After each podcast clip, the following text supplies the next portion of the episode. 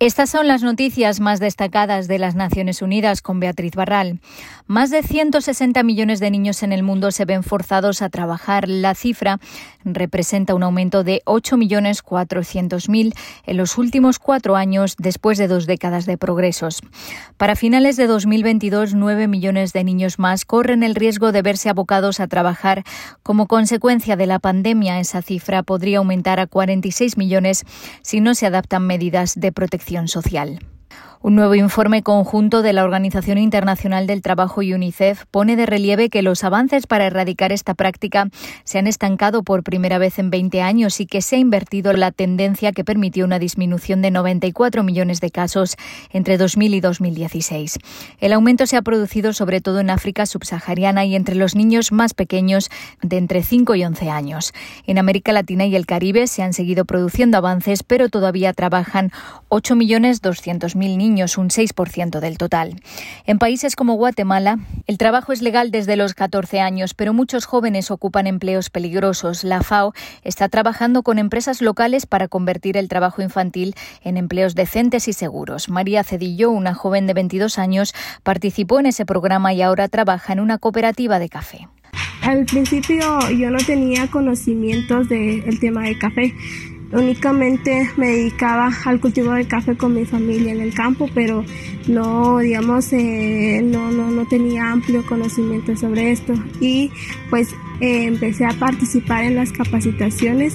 Yo ahorita eh, analizo el café físico, ¿verdad? Descubrir los defectos del café, descubrir sus sabores, ¿verdad? La variante Delta del coronavirus identificada inicialmente en Sudáfrica está lista para arraigarse en Europa, donde la tasa de vacunación sigue siendo insuficiente para evitar un rebrote de casos, alerta la Organización Mundial de la Salud, que pide a los europeos que extremen las precauciones este verano. Con el aumento de las reuniones sociales, la mayor movilidad de la población y los grandes festivales y torneos deportivos que se llevarán a cabo en los próximos días y semanas, la OMS en Europa pide precaución.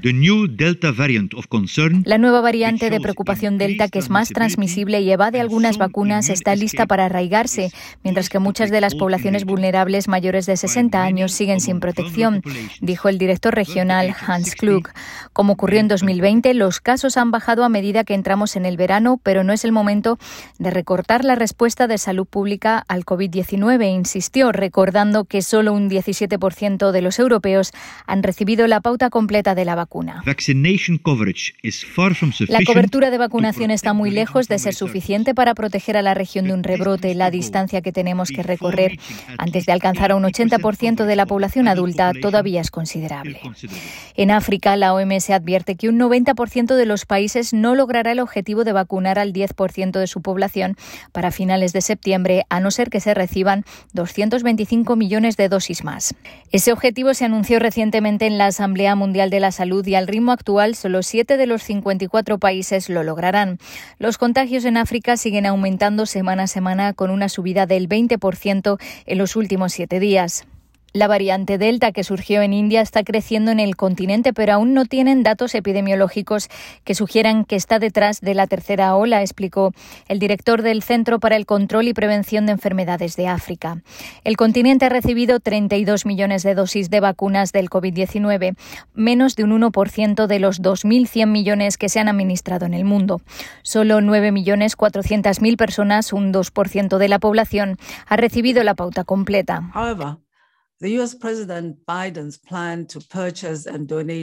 Sin embargo, el anuncio del presidente Joe Biden de que Estados Unidos comprará y donará 500 millones de vacunas de Pfizer para 92 países en desarrollo es un paso adelante monumental. Otros países como Francia también han hecho donaciones tangibles a COVAX. La tendencia está comenzando a cambiar. Ahora vemos que los países ricos comienzan a pasar de las promesas a la acción, dijo la doctora Machidiso Moeti, directora regional de la OMS. Y todavía en África la hambruna es inminente en la región etíope de Tigray, a no ser que llegue más ayuda humanitaria y cesen los combates.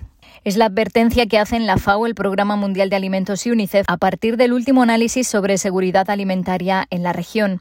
Los nuevos datos han confirmado la magnitud de la emergencia. Al menos 350.000 personas se enfrentan a una situación catastrófica. Más de 5 millones y medio sufren niveles graves de inseguridad alimentaria en Tigray y en las regiones vecinas de Amhara y Afar. Aster vio como unos hombres quemaron su casa y mataron a su ganado, dejando a la familia sin medios para sobrevivir. Había unos 20 de ellos, se reunieron alrededor de mi casa y trillaron todas mis cosechas. Tuvimos que huir a otra zona. Siguieron acercándose, quemando todas las cosechas y pajas recolectadas y siguieron prendiendo fuego a todo.